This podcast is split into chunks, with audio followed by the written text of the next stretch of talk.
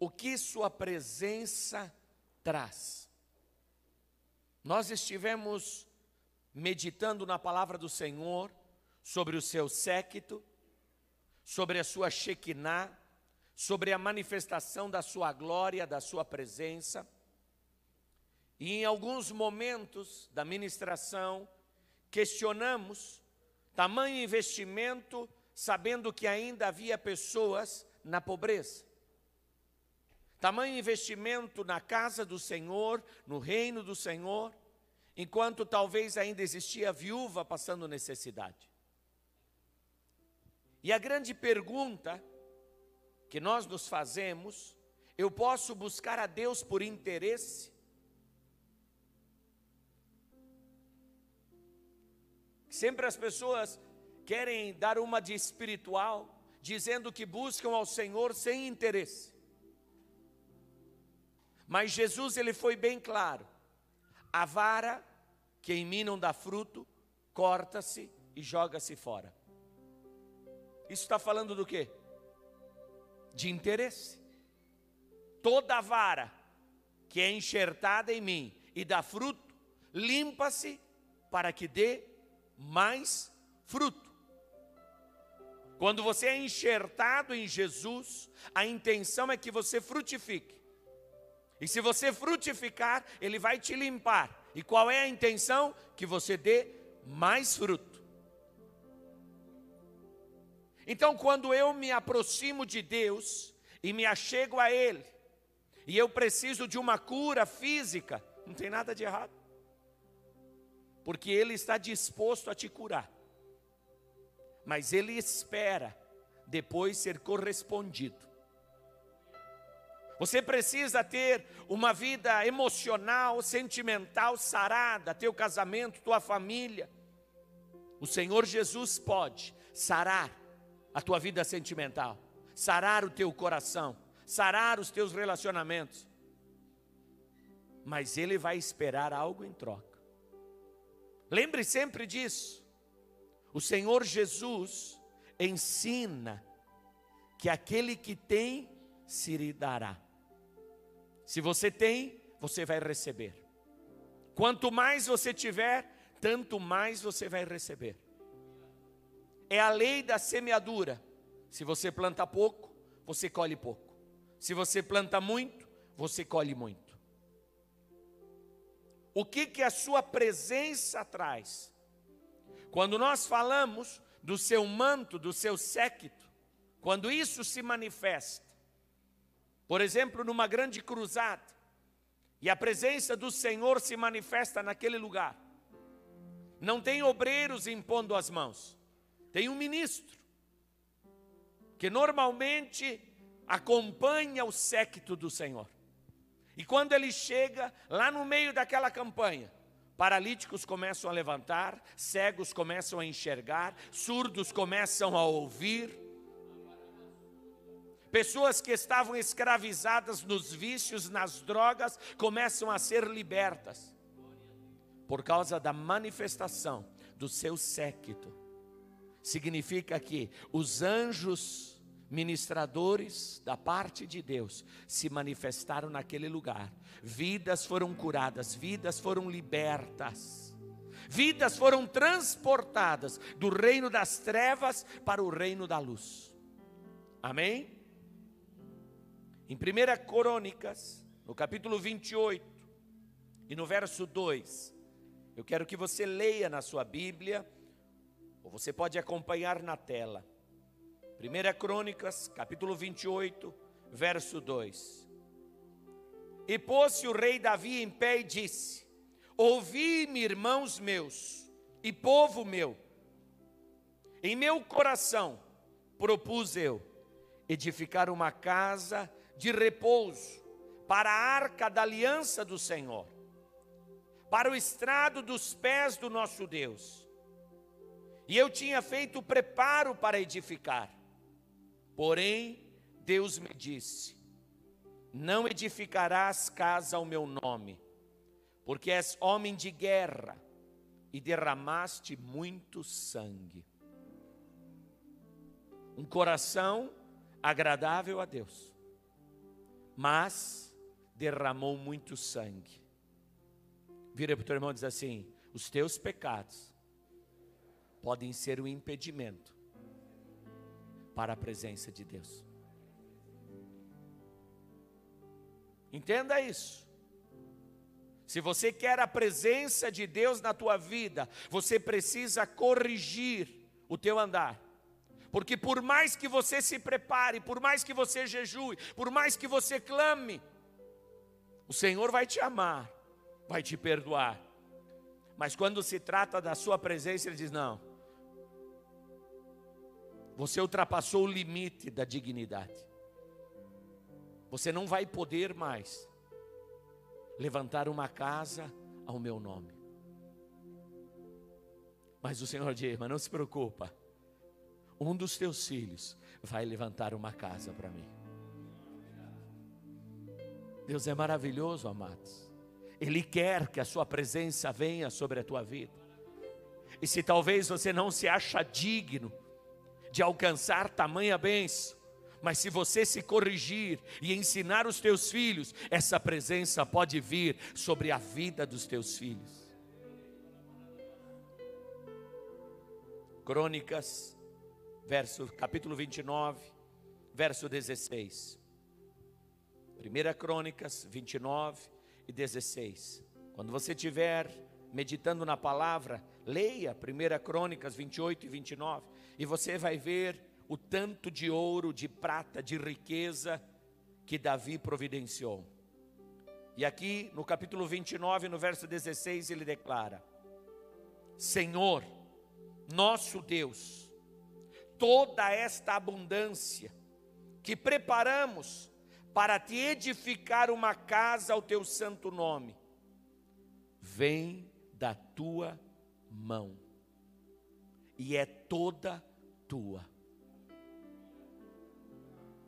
O homem de Deus, ele sabe que toda riqueza vem do Senhor.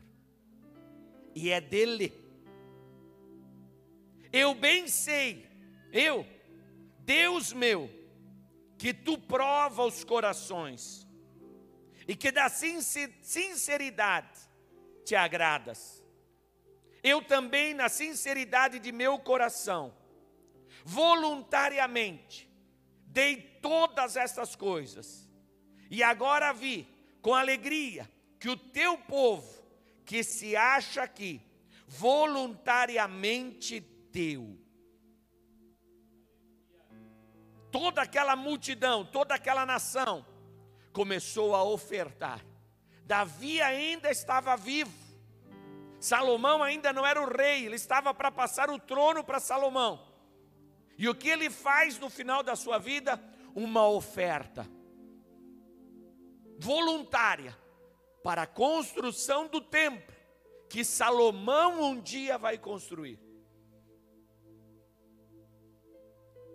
Às vezes, quando eu vejo os irmãos trazendo a oferta para a compra do templo, eu fico pensando: o que, que vai no coração de quem oferta para a compra do templo? O que passa na sua mente? o que passa na sua fé? Será que eu vou ver a Filadélfia com o templo comprado? Davi sabia, eu não vou ver o templo pronto. Os meus olhos não vão ver o templo. Mas é tão impressionante que ele diz assim: Eu separei o ouro para todos os ministérios, para todos os utensílios. Eu acho ele tão inteligente. Porque Deus diz para ele: Tu não vai me edificar casa. Ele disse: Tá bom, mas eu vou providenciar o ouro, para que tudo que tiver dentro da tua casa, fui eu que dei. Quando o sacerdote estiver na tua presença, a Bíblia não fala isso, mas quando o sacerdote estiver na tua presença, com uma taça de ouro, esse ouro era meu e eu dei voluntariamente a tua casa. Isso é um homem que deseja a presença de Deus, que deseja a manifestação de Deus. Quanto que você quer da presença de Deus na tua vida? O desejo do teu coração deve se refletir nas tuas obras, nas tuas ofertas, nos teus dízimos, na tua atitude.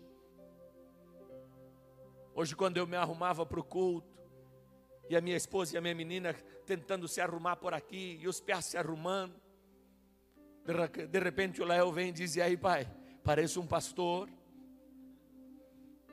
E aí ele saiu correndo e voltou com a gravata e disse: Ó, oh, minha gravata, coloca ela. Os teus filhos têm que olhar para você e saber que quando você está se arrumando para ir para a casa do Senhor, não é para ir a qualquer lugar, não é para ir para qualquer momento, você está indo para a presença do Rei dos Reis, você está indo buscar a face do Altíssimo, você está vindo prestar culto ao Senhor.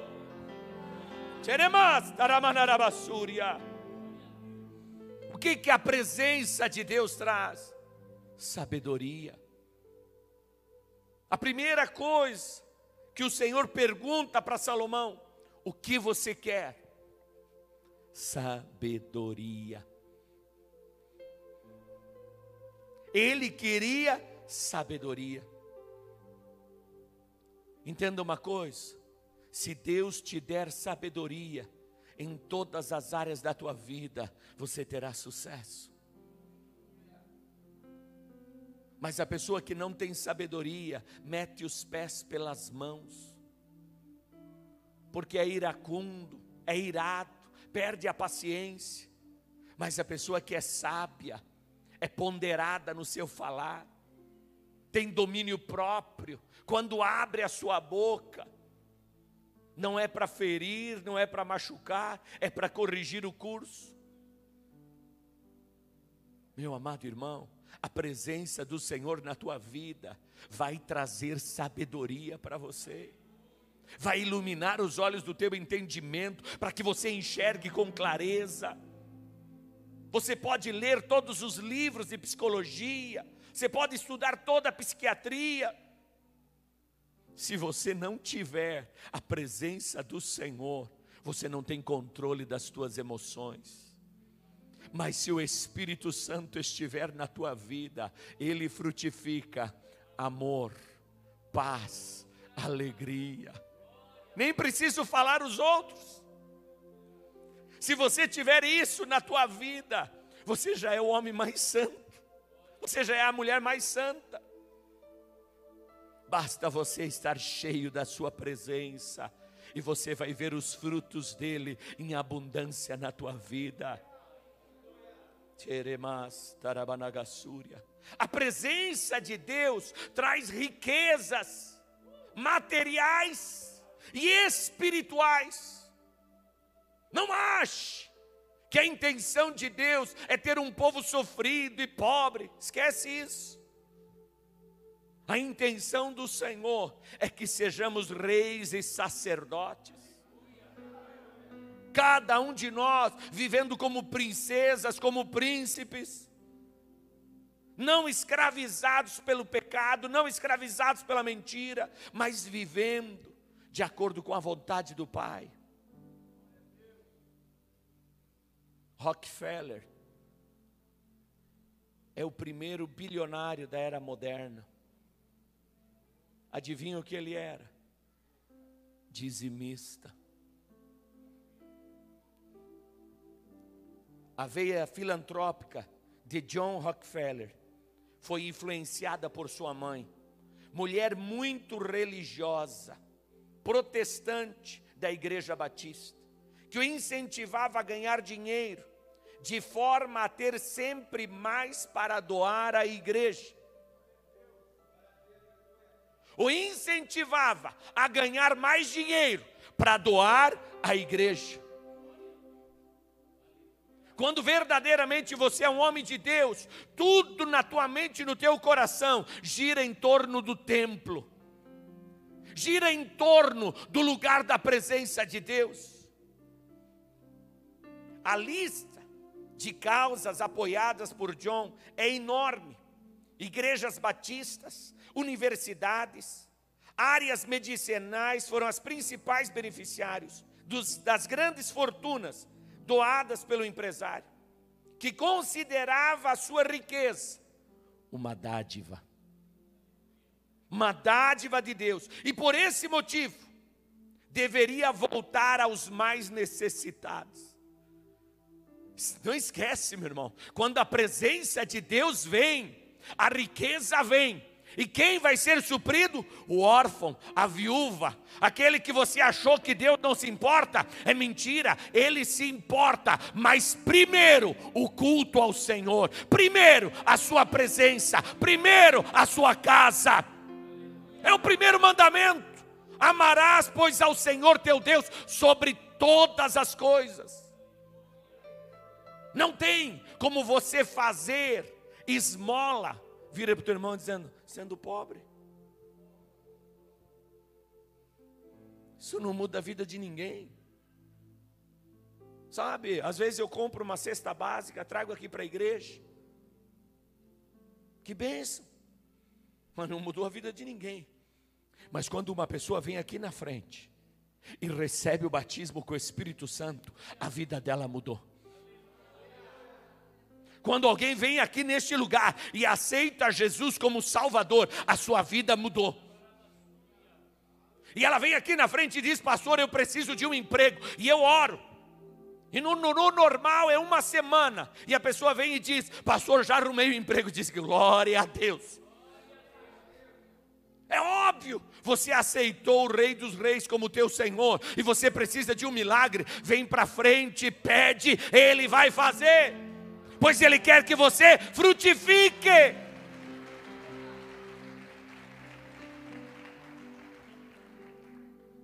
John Rockefeller doou mais de 500 milhões de dólares durante a sua vida.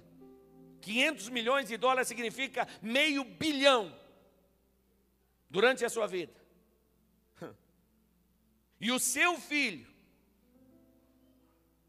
já havia doado até o ano de 1960, um bilhão de dólares para a caridade. Olha que coisa impressionante. O pai doou meio bilhão. E o filho, até 1960, já tinha doado um bilhão. Vira para tua esposa e diz aí: Ei, nós vamos abençoar vidas. Mas os nossos filhos vão abençoar muito mais. Aleluia! É bênção para você, é bênção para a tua casa.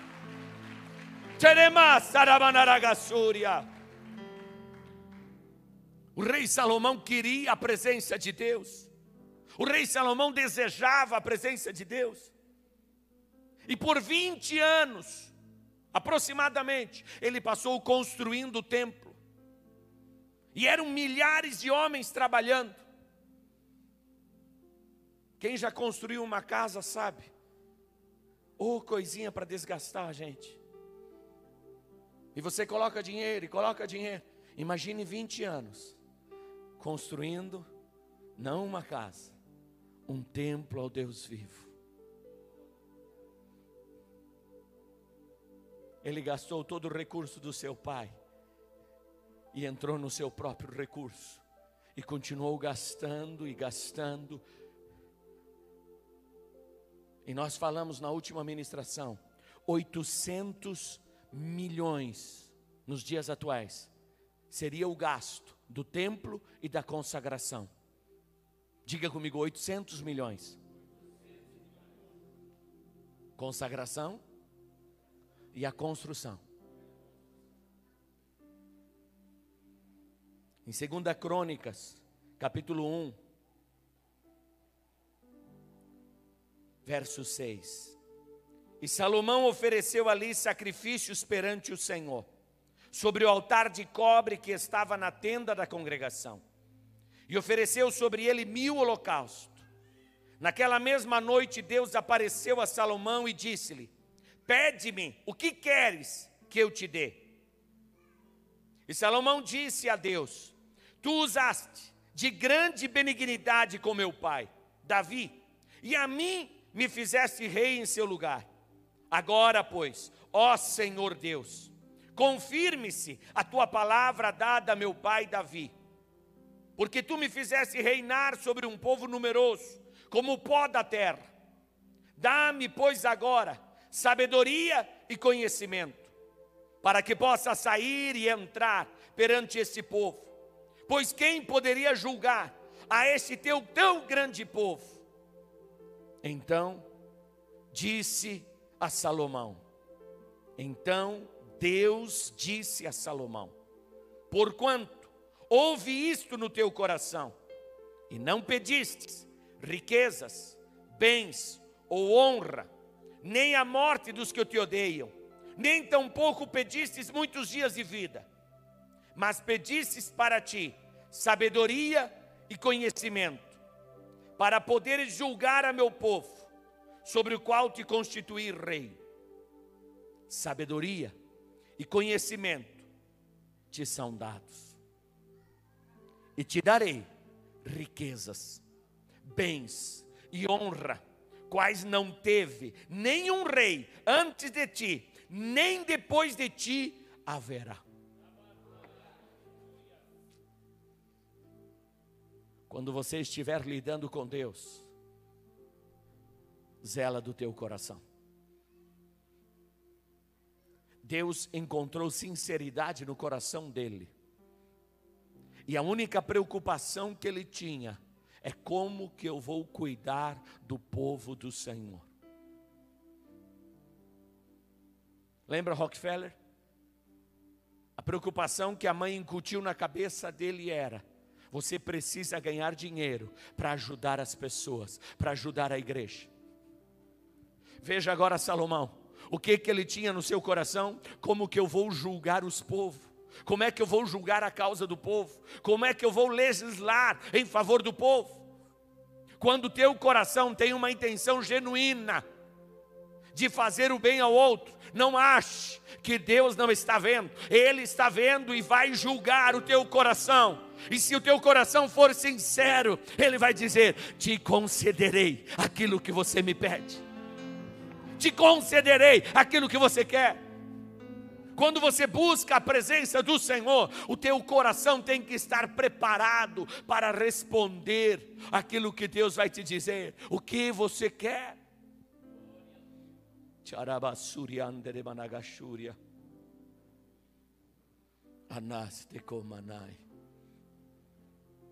Segunda Crônicas, capítulo 9, verso 13. E o peso de ouro que vinha em um ano a Salomão era de 666 talentos de ouro. Um talento equivale a 58 quilos. Vezes 660, nós estamos falando de 34.800 quilos de ouro por ano. A grama do ouro hoje está em torno de 300 reais. Só em ouro entrava por ano, a partir do governo de Salomão, 10 bilhões 440 milhões. Nos dias de hoje, eu não sei quanto que valia o ouro naquela época. Mas se eu entendo um pouquinho de lógica, hoje é bem mais fácil tirar ouro do que naquela época. Então quer dizer que naquela época valia mais. Tamanagassúria. Lembra dos pobres de Israel? E o texto diz assim: E Salomão colocou todo o povo de Israel em posição de destaque. E os outros povos que estavam lá, que eram inimigos dele, ele colocou na servidão. Ou seja, aqueles que não cultuavam a Deus, ele colocou nos trabalhos mais pobres. E todo o seu povo se elevou. E há quem diga que as bordaduras dos vestidos das mulheres daquela época de Salomão era impressionante. Porque foram cheios da glória do Senhor.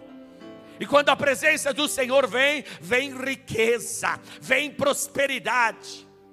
Talvez você esteja dizendo, pastor, mas nós estamos em pandemia, mas Deus continua sendo Deus. Deus não muda.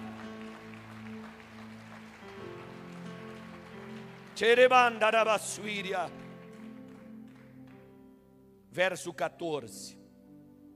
Fora esses 10 bilhões em ouro. Os negociantes e mercadores traziam também todos os reis da Arábia e os governos da mesma terra traziam a Salomão ouro e prata.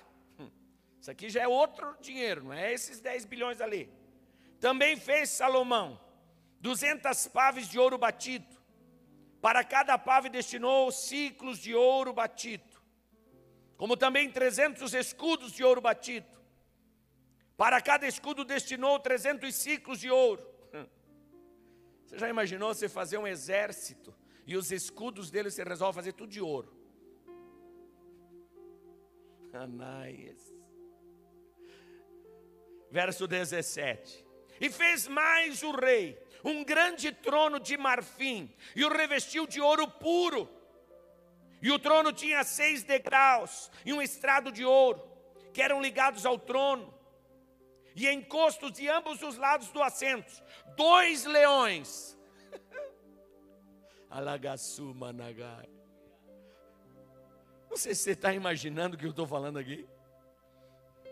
Teremandaramassúria também todas as taças do rei Salomão eram de ouro. E todos os vasos da casa do bosque do Líbano, do Líbano, eram de ouro puro. A prata, a prata, a prata reputava-se por nada nos dias de Salomão. E eu acho que tem uma pratinha aqui, não vale nada.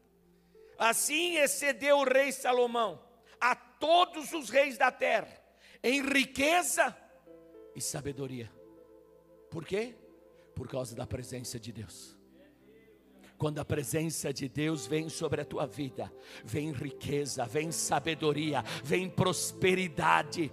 Traga a presença de Deus sobre a tua vida, traga a presença de Deus sobre a tua casa. E todos os reis da terra buscavam a presença de Salomão, para ouvirem a sabedoria que Deus tinha posto no seu coração.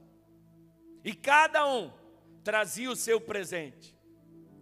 Vasos de prato, vasos de ouro, roupas, armaduras, especiarias, cavalos, mulas, e assim faziam de ano em ano. Ou seja, os reis da terra iam visitar Salomão, levando especiarias, tudo quanto é presente bonito.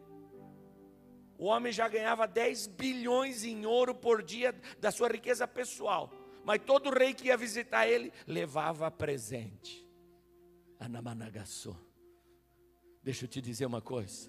Quando a presença de Deus vier sobre a tua vida, as pessoas vão procurar você e vão te presentear, vão procurar você e vão te abençoar.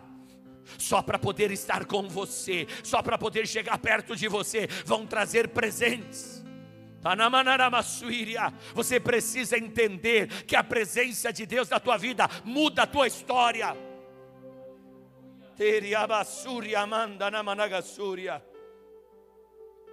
Teve também Salomão quatro mil estrebarias. Vira para o teu irmão e diz assim: não é cavalo, é estrebaria. Quatro mil estrebaria, só para cavalo e seus carros, doze mil cavaleiros. E colocou-os na cidade dos carros, junto ao rei em Jerusalém. E dominava sobre todos os reis, desde o rio até os filisteus, até o termo do Egito. Também o rei fez que houvesse prata em Jerusalém como pedras, e cedros em tanta abundância como sicômoros que há pelas campinas. O cedro tinha tanto como se fosse praga. E do Egito e de todas as terras traziam cavalos a Salomão. Vira para o teu irmão e diz assim: para que descrever com tantos detalhes a riqueza de um homem? Para você entender uma coisa que quando a presença de Deus vem, Ele não vai deixar passar nem o copo da tua casa, nem o prato onde você come vai escapar. Porque quando a presença de Deus vem, vai tocar tudo que é teu e vai transformar tudo que é teu, vai mudar a tua história por completo, porque a presença de Deus vai entrar até no teu carro, até na tua garagem, até na tua casa, aonde for, até o teu jardim vai ser impactado pela presença de Deus. Porque quando a presença de Deus vem, significa a atmosfera do paraíso.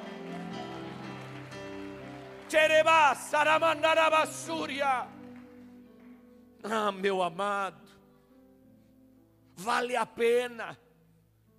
Eu não sei se você vai ter que gastar 20 anos da tua vida buscando a presença dEle, ou três anos e meio, como os apóstolos.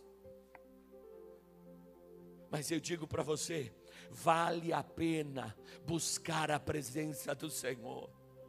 E baixei corramandaragassúria.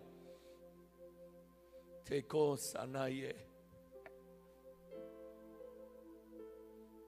Talvez você esteja impressionado com a riqueza, mas essas são as fúteis, essas são as riquezas materiais. Em João 10 e 10 diz: O ladrão não vem senão a roubar e a matar e a destruir. Lembra que em uma das pregações eu falava assim: aonde está a viúva, o órfão, será que não tinha pobre para gastar tanto dinheiro com o templo? Quando a presença de Deus veio, garanto para você, a pobreza mudou de nível. Eu queria ser pobre em Jerusalém no tempo de Salomão.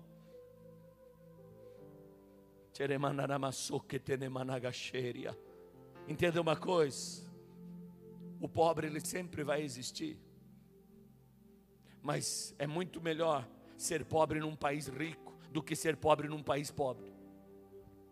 Ouça o que eu estou te dizendo.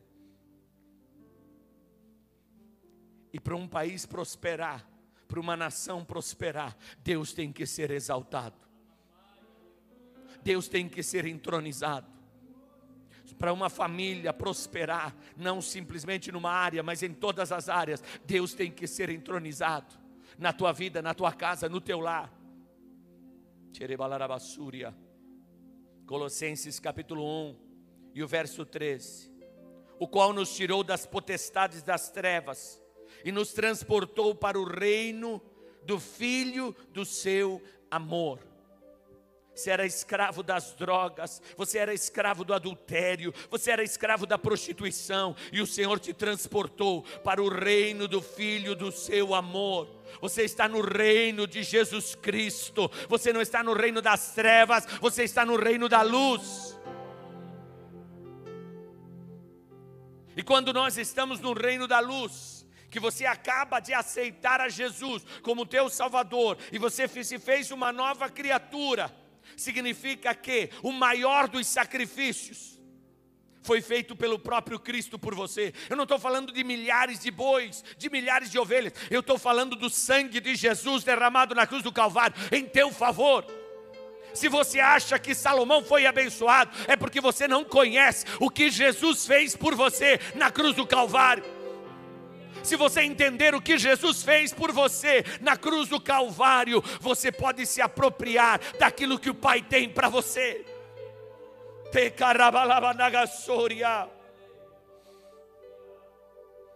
Romanos capítulo 12, verso 6. De modo que tendo diferentes dons, fala para o irmão, de modo que tendo diferentes dons, que, que é dons? Presente. De modo que tendo diferentes presentes. Você está num lugar onde está cheio de pessoas que quando aceitaram a Jesus, ganharam presentes.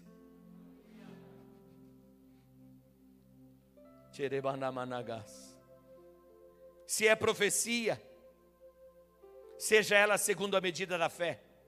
Verso 7. Se é ministério, seja em ministrar. Se é ensinar, haja dedicação ao ensino. Tudo isso aqui é dom espiritual. Eu não estou falando de você fazer um cursinho pedagógico, nada contra. Eu estou falando de você receber o dom de ensinar. É algo sobrenatural, não é uma riqueza adquirida, é uma riqueza ganhada. É um dom. O que exorta, use esse dom em exortar. O que reparte, faça com liberalidade.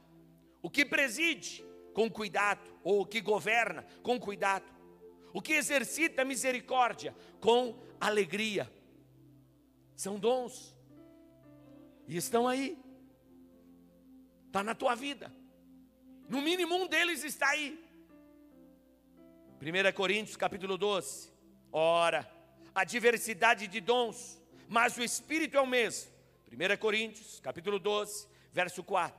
Ora, a diversidade de dons, mas o Espírito é o mesmo. A diversidade de ministérios, mas o Senhor é o mesmo a diversidade de operações, mas é o mesmo Deus que opera tudo em todos.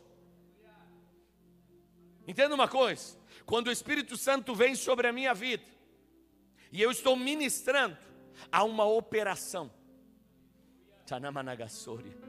Há uma operação, Deus está operando. Deixa eu te dizer uma coisa: se o Espírito do Senhor vem sobre a tua vida e te dá o dom da misericórdia, você terá capacidade de pegar o imprestável dos imprestáveis e resgatar ele, porque vai ter uma operação na tua vida que capacita a misericórdia de Deus na tua vida de libertar aquela pessoa.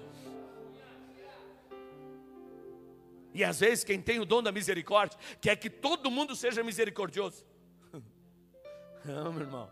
Quem tem o dom da misericórdia é para você fazer. Quem tem o dom do governo está sempre preocupado com a política, com a administração, questões sociais. Quer que todo mundo se preocupe. Não, executa você. E quando você se permitir ser cheio do Espírito, a operação sobrenatural de Deus vai se manifestar. Hum. A manifestação do Espírito é dada a cada um para o que for útil, porque a um pelo Espírito é dada a palavra da sabedoria, a outro pelo mesmo Espírito, palavra do conhecimento. Um, palavra de sabedoria, outro, palavra de conhecimento. A outro pelo mesmo Espírito, a fé a outro pelo mesmo Espírito, presentes de cura, dons de cura. Meu irmão, a Débora está aí. Foi curada a Débora. Cadê a Débora? Que é mesmo que se ela tinha? Nódulo no seio. Lá no cantinho. Sumiu. Será que você pode aplaudir o Senhor Jesus?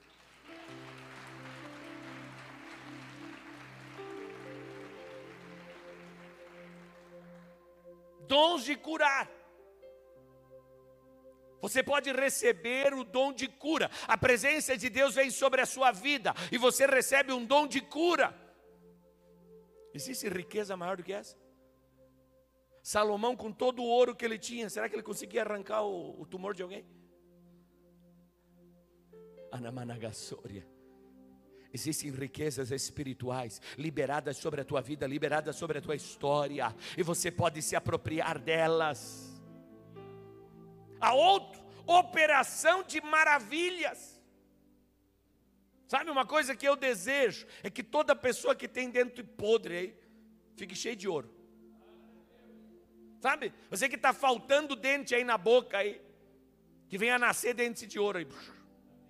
Aí alguém diz, mas para que serve isso? Ah, só para se aparecer mesmo.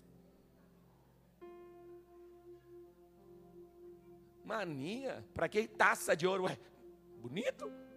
Para que dente de ouro? Ué, você chegar no dentista e dizer, quem colocou isso? Não, eu fui no culto. Como é que é? Fui no culto. Aí a glória de Deus veio. E de repente eu estava no chão. E aí o pessoal mandou eu abrir a boca, eu abri a boca. E a minha boca estava cheia de ouro.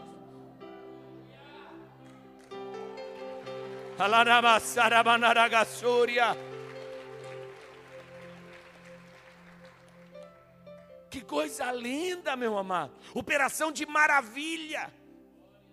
Quando você fala de operação de maravilha, não há limites. E não precisa ser útil como dom de cura. Que maravilha! Hã? O Empire State é uma maravilha.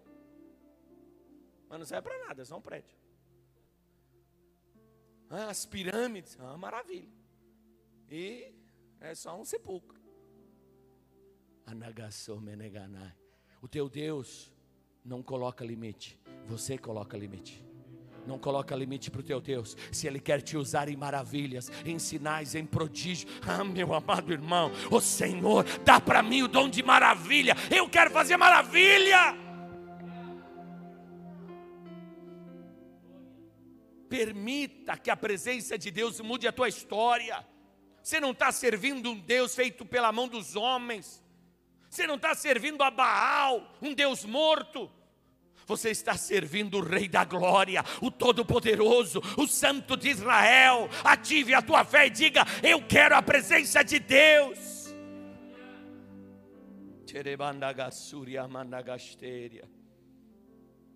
Há outra profecia, há outro dom de discernir os espíritos, há outra variedade de línguas, há outra interpretação de línguas, mas um só é o mesmo Espírito opera todas essas coisas, repartindo particularmente a cada um como quer.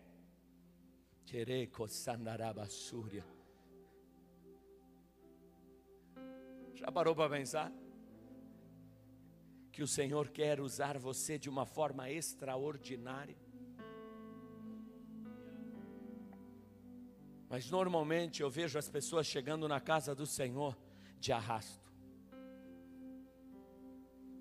Em busca de uma cura, de um milagrezinho, de uma prosperidade, mas não uma prosperidade, uma prosperidade, para mim conseguir pagar a conta do meu carrinho, para mim conseguir. E dá a impressão que Deus é fraco, que Deus não quer fazer. O problema não está no que você precisa, mas que você ainda não entendeu que o que você precisa não é da cura, que o que você precisa não é daquela portinha de emprego, daquele dinheirinho na tua conta, o que você precisa é Deus na tua vida. Salomão entendeu que a coisa principal era realizar uma casa ao Senhor. Salomão entendeu que a coisa mais importante na vida é ter um altar ao Senhor. Salomão entendeu que servir ao Senhor significa servir o seu povo. Salomão entendeu que se ele fizesse o que era bom para Deus, Deus o capacitaria para fazer o bem ao outro. E nessa história, Deus foi glorificado, Salomão engrandecido e o povo abençoado se você entender que a presença de Deus muda você por completo, você buscaria o batismo com o Espírito Santo, você buscaria a unção do Senhor, você buscaria a presença do Senhor pela manhã, pela tarde e pela noite, você buscaria Ele de todo o teu coração, e eu garanto para você, não é simplesmente riquezas materiais, é um sobrenatural de Deus na tua história.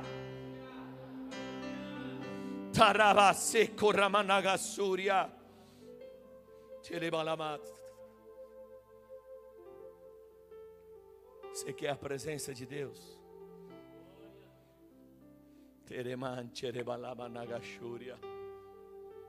Você quer a presença de Deus na tua vida, na tua história? Levanta um altar no teu coração. Levanta um altar na tua casa ao Senhor levanta um altar neste lugar. Tenha compromisso com o Senhor. Eu acho engraçado as pessoas como elas se movem rápido. Tem pessoas que ajudaram a pagar essas grades. Tem pessoas que ajudaram a pagar os ar-condicionado, pagar mezanino, comprar ônibus.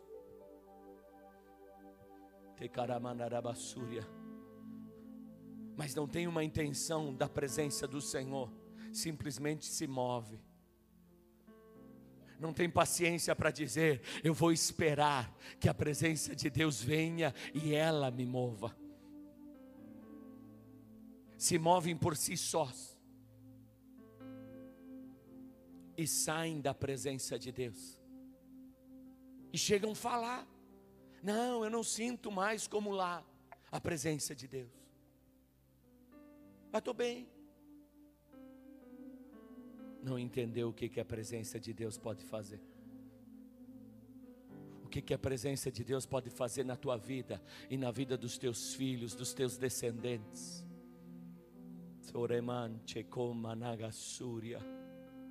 Fica de pé, amada igreja.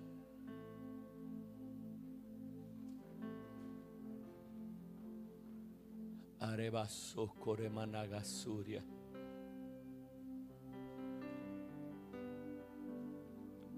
Lembra que eu falei para você que Salomão levou 20 anos preparando o templo? Lembra que eu falei que os apóstolos passaram três anos e meio e foram cheios da presença de Deus?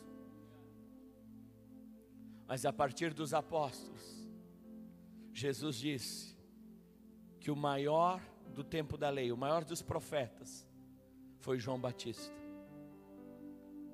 Mas o menor no reino de Deus é maior do que João Batista. Quer dizer que quando você acabou de aceitar Jesus, se é um neófito, recém-nasceu, já é maior do que o profeta João. Você não precisa esperar para ter um encontro com o Senhor. Você só precisa querer, desejar, anelar.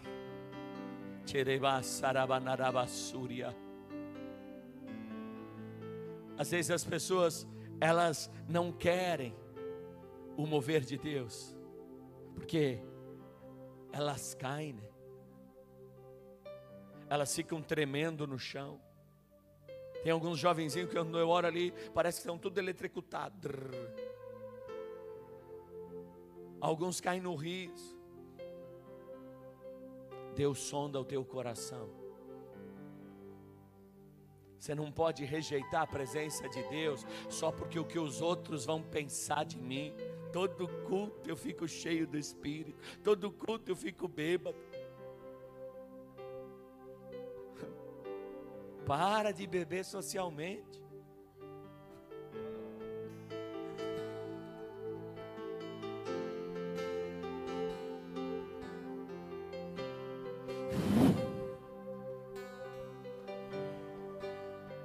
Mas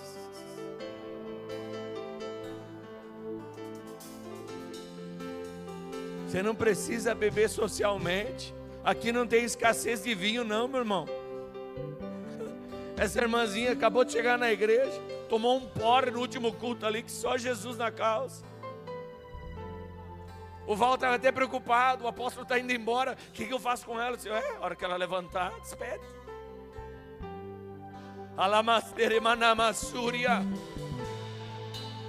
Você não pode ser daqueles que dizem assim: ah, o que, que as pessoas vão pensar? Que me importa o que as pessoas vão pensar? Eu quero saber o que Deus vai pensar. Eu quero a Sua presença, eu quero a Sua nuvem, eu quero a nuvem de glória, eu quero a Sua manifestação na minha vida.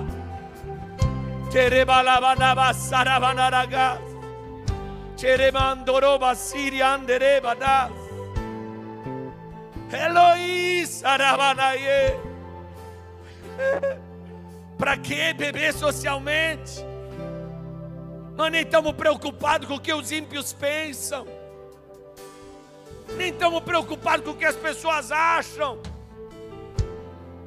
Todo mundo já sabe que você virou um crente fanático mesmo.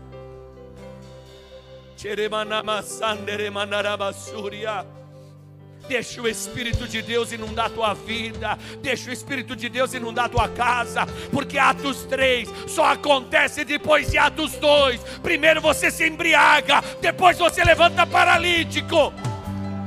Primeiro você bebe do Espírito, primeiro você se enche, depois a glória do Senhor vem. Tcharabarabarabaraye. Él.